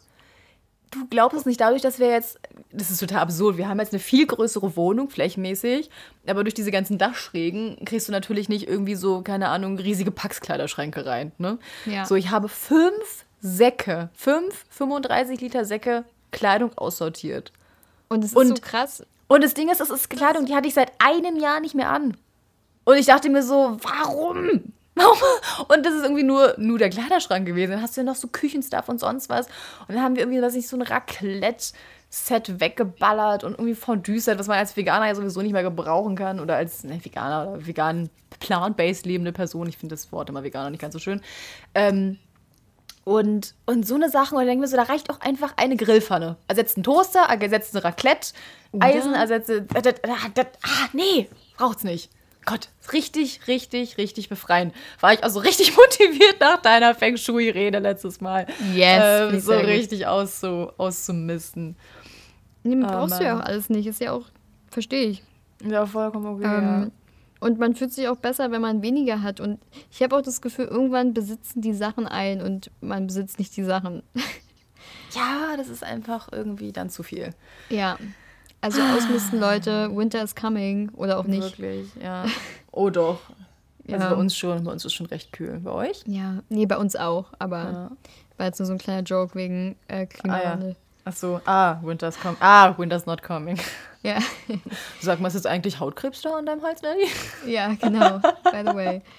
Nein, ich Oh, habe geil. keinen Hau äh, Hautkrebs, Leute. Das Oh, war Mann. ein nettes Kommentar äh, Ja. unter einem Instagram-Post. By the way, ähm, oder übrigens, ich will nicht mehr so viel Englisch sprechen. Sorry, sorry, sorry. Alles gut. Äh, oh, okay, sorry, ist auch Englisch, Mann. Naja. Aber es ist mir überhaupt nicht aufgefallen. Gut, dass man schon so weit ist. Ja? oh Gott. Ähm, ich hatte die Woche, ich habe Instagram gelöscht, wieder mal für eine Woche. Was immer ganz ist, gerne, ja. Es ist geil, Leute, es ist geil. Probiert es einfach mal eine Woche. Ich habe noch Ihr ein Lifehack. Sorry. Ja, Melly hat ein Lifehack. Ja, Genau. los. Ah, Okay, gesagt, ich wollte nur sagen, das war total toll und probiert es mal aus. Ähm, das wirkt Wunder. Ohne Witz. Sehr geil. Ja. Nee, ich habe nämlich auch aus dem Grund, damit man sich mal so ein bisschen irgendwie zügeln und kontrollieren kann, ähm, in meinen iPhone-Einstellungen etwas total Nützliches entdeckt. Ähm, da hätte ich eigentlich schon viel früher drauf kommen können. Und zwar, wenn ihr mal bei den, oh, ich weiß gar nicht genau, wo das ist, in den Einstellungen auf eurem iPhone, also es richtet sich ja natürlich jetzt nur an alle iOS-Nutzer, ähm, einfach mal oben in die Suchzeile App Limits eingebt. Ich weiß nämlich nicht ganz genau, wo man das findet. Dann ähm, ja, kommt ihr dann auf jeden Fall zu, ich weiß nicht, ist es eine App oder zu dem, also zu App Limits einfach, da geht ihr rein. Und da könnt ihr dann ähm, zeitliche Begrenzungen für bestimmte Apps festlegen. Also zum Beispiel irgendwie 30 Minuten Instagram am Tag oder eine Stunde YouTube am Tag oder was auch immer. Und sobald dann quasi am Tag diese Stunde oder 30 Minuten oder zwei Stunden 37, das könnt ihr komplett festlegen, wie ihr wollt, ähm, abgelaufen sind, schließt sich die App und ihr bekommt dann auch, sobald die äh, Zeit vorbei ist, keine Push-Notifications mehr. Es ist dann wirklich wie gesperrt. Es ist dann quasi, diese App ist dann wie im Flugmodus. Und dann, wenn ihr immer wieder die App äh, quasi öffnen wollt, dann müsst ihr immer, dann steht da, ähm, ihre Zeit für heute ist vorbei und dann musst du halt auf OK drücken. Oder, dann hast du aber ein richtig schlechtes Gewissen, du klickst dann unten auf Limit ignorieren und dann kannst du natürlich nochmal durchs Hintertürchen doch noch rein und kannst dann halt nochmal sagen, okay, nochmal weitere 15 Minuten oder heute kein Limit. Aber es gibt dir zumindest ein Gefühl dafür, so, oh fuck, ich war heute schon wieder eine Stunde auf YouTube, auf Facebook, auf Instagram oder was auch immer man halt äh, so nutzt. Ich glaube, Facebook benutzt keinen Schwanz mehr, aber äh, benutzt niemand mehr, Entschuldigung.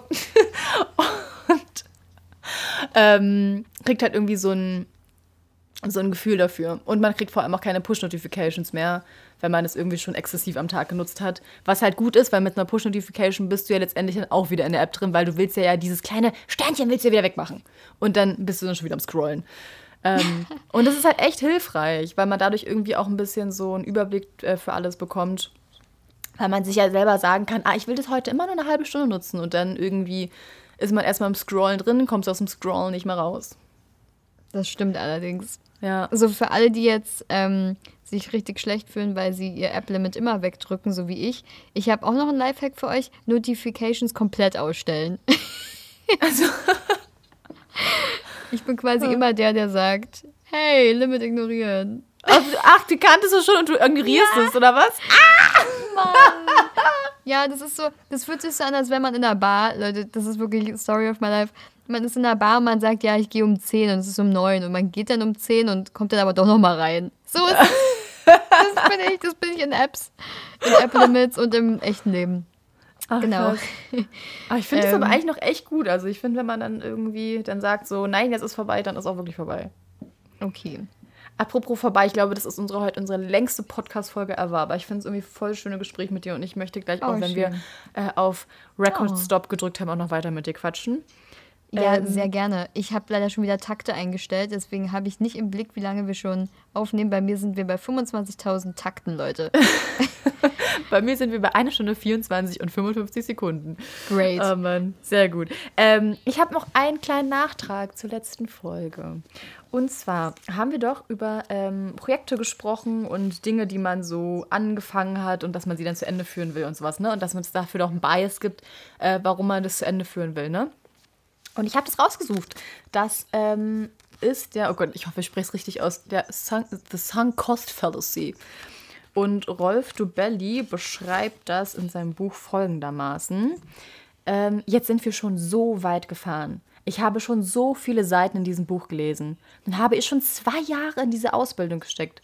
Anhand solcher Sätze erkennen Sie, dass die Sunk Cost Fallacy in einer Ecke Ihres Gesichts, äh, Ihres Gehirns sorry, äh, bereits ihre Zähne fletscht.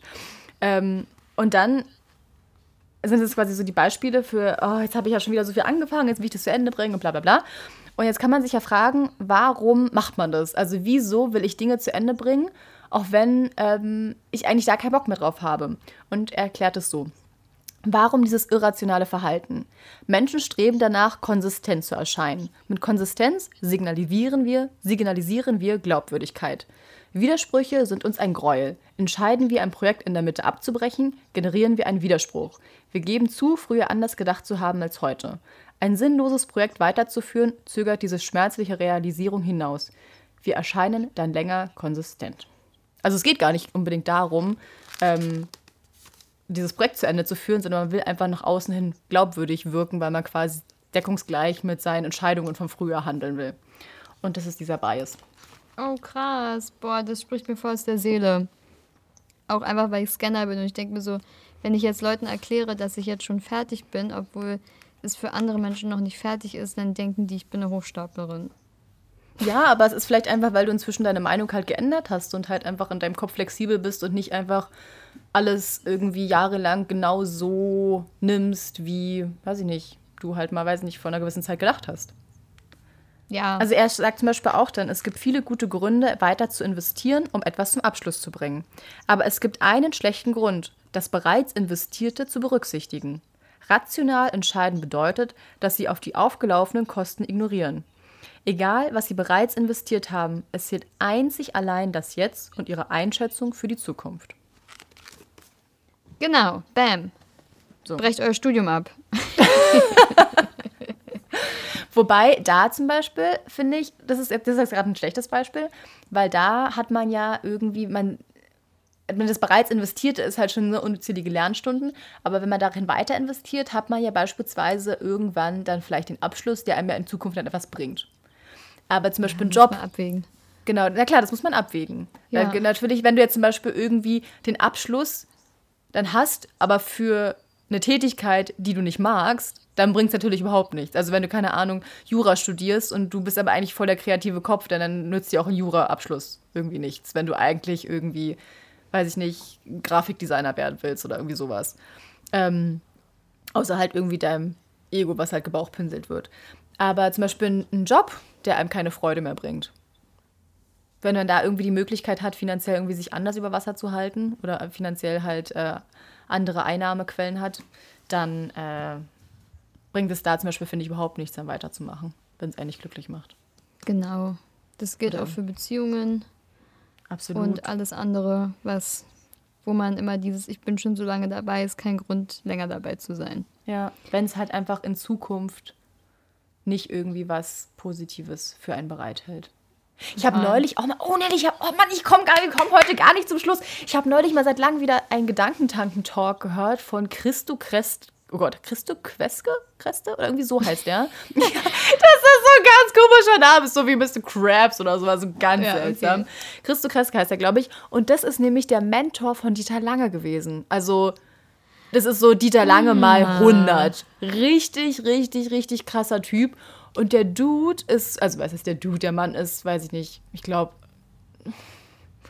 gegen 70, also aber sieht doch richtig, richtig entspannt und fit und fresh aus.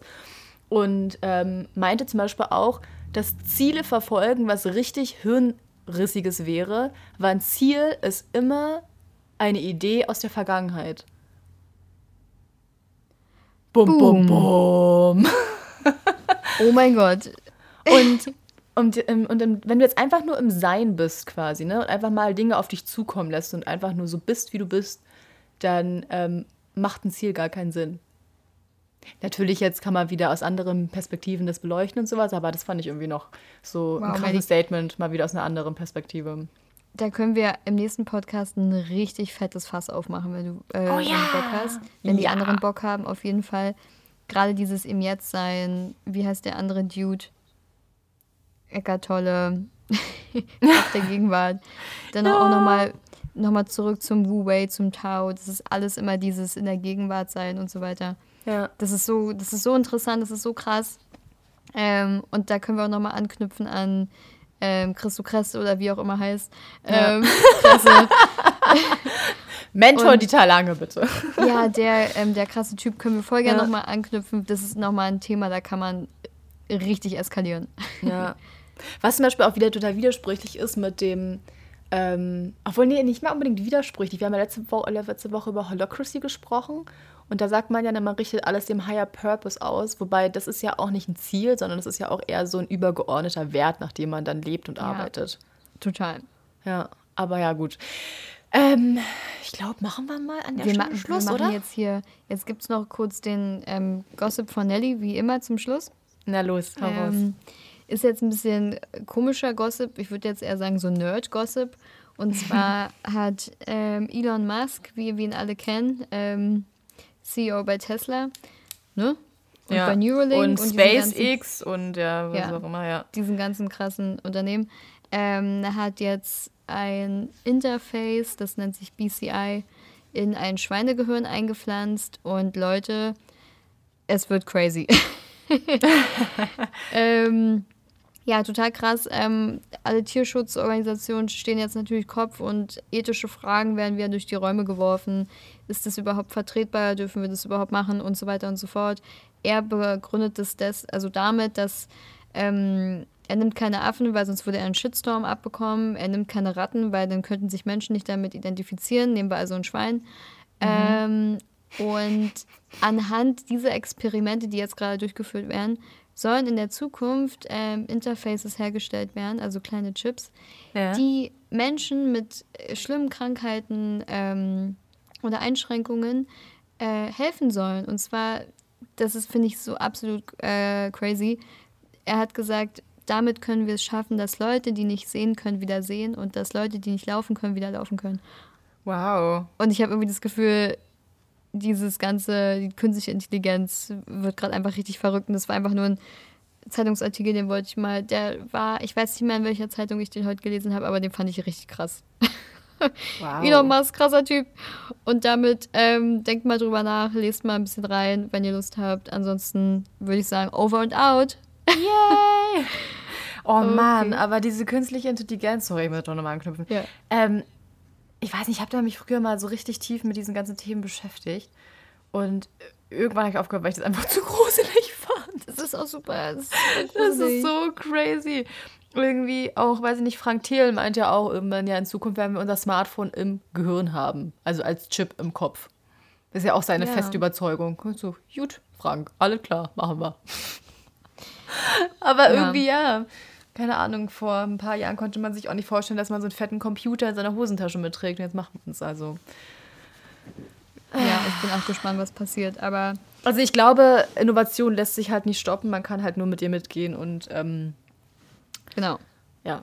Lass euch nicht abhängen. Das irgendwie ethisch dann trotzdem auf die richtige Schiene zu bekommen. Wie mit den selbstfahrenden Autos. Genau. Krass. Jo. Gut, Wow. so bevor wir jetzt hier noch ins nächste Thema einsteigen, Das können wir ja ganz das, das nächste Woche heftig. machen. Ja, Oh, okay. oh Na nein, das dann. war richtig schön. Fand Na dann. auch.